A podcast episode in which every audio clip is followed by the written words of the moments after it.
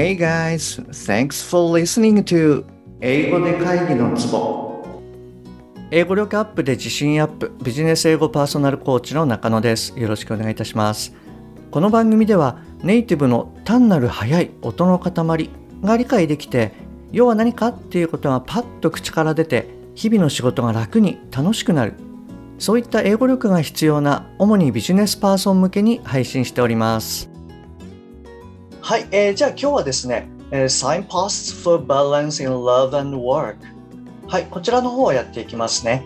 で、今日のお題は98番目。これのですね、えー、Choose Positive Words はい、こちらの方をお届けしたいと思います。で、今日最後まで聞いていただきますと、たかが言葉、されど言葉っていうことで、えー、言葉の重要性、これが理解できるというふうに思いますので、ぜひ最後まで聞いてみてくださいね。本題の前に1点ご連絡させてください。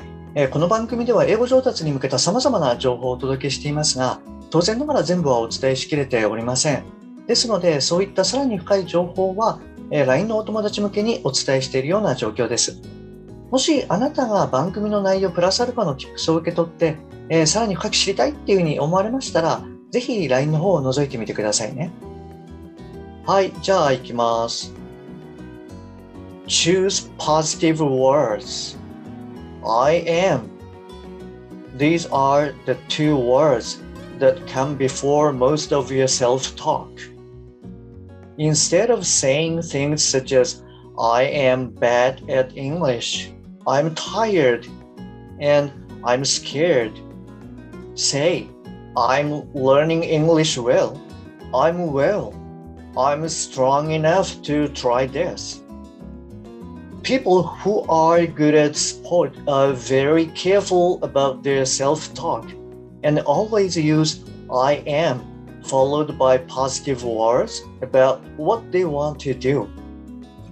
A woman who has won many gold medals for swimming told me she talked to herself as she swam up and down the pool in practice.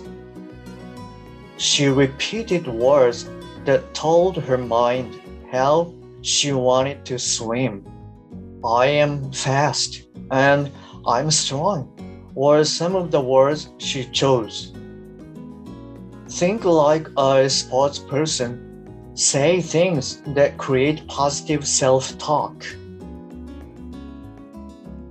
はい、こちらになります。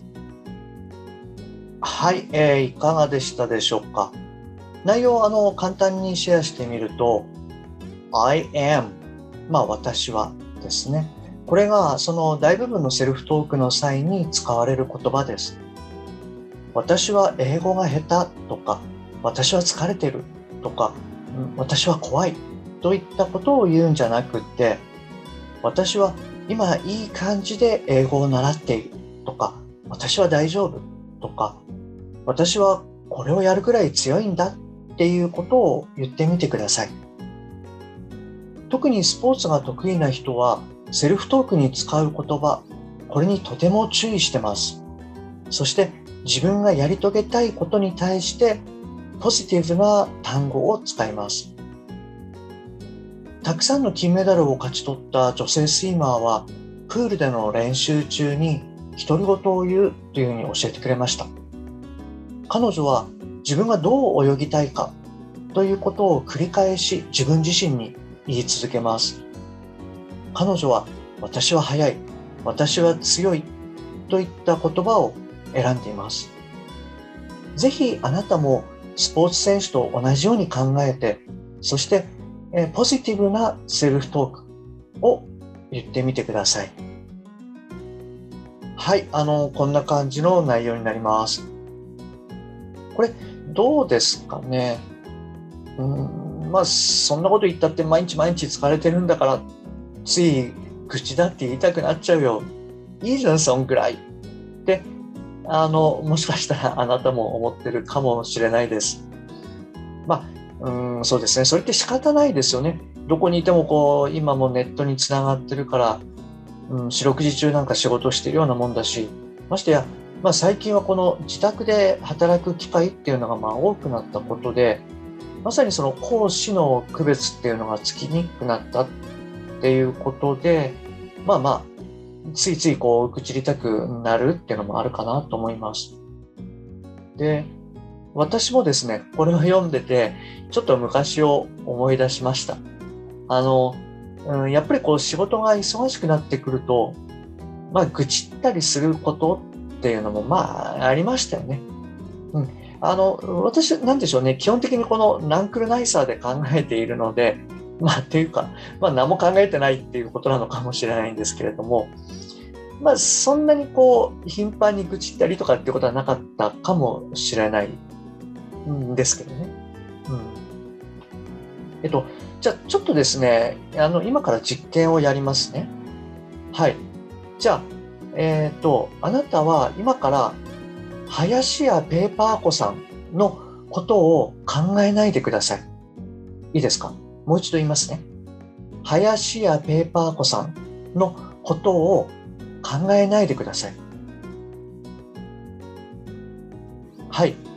えっと、どうです？ついこの林家ペーパー子さんのことを考えません？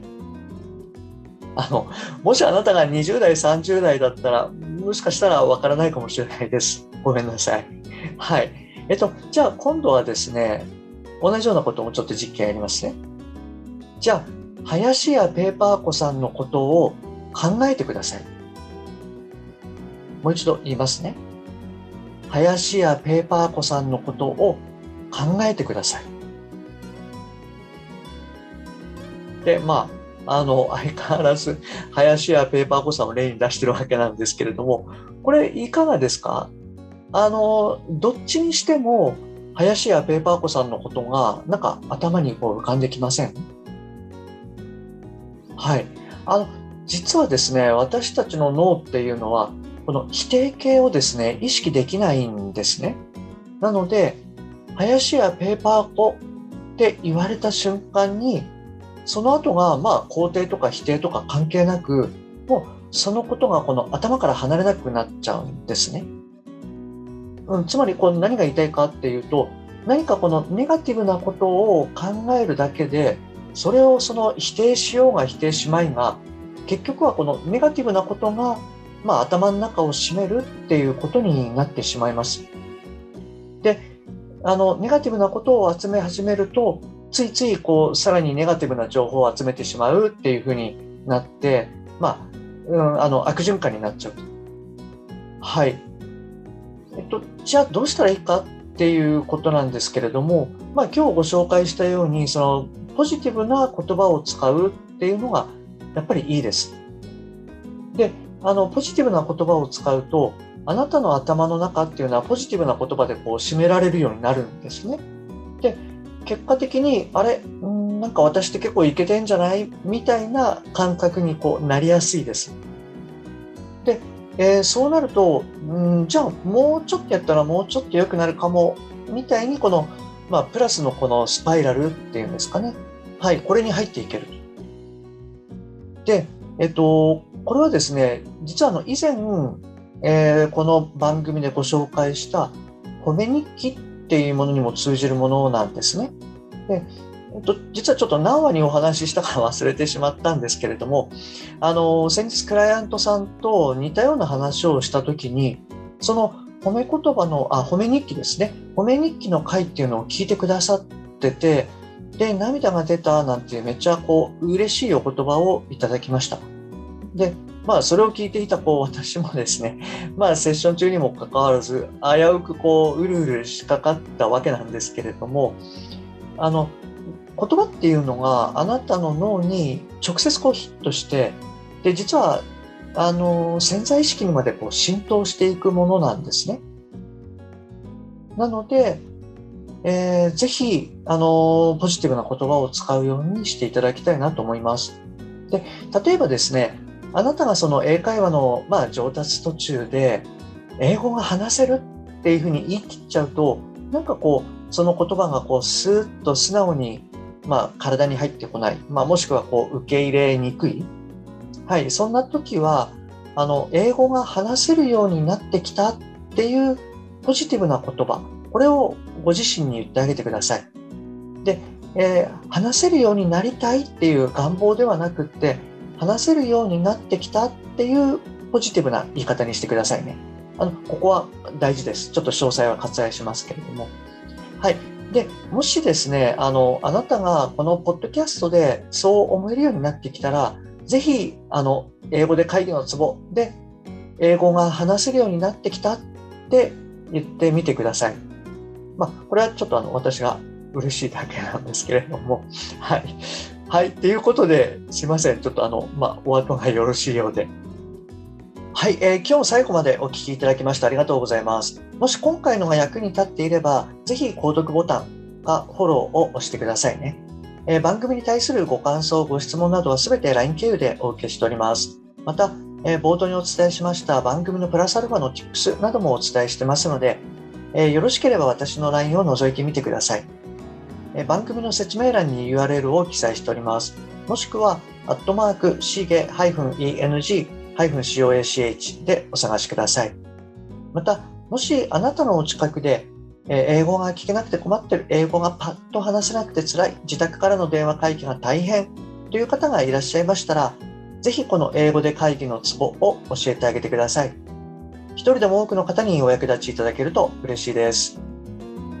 Okay, that's all for today. Thanks for listening. See you next time. Bye bye.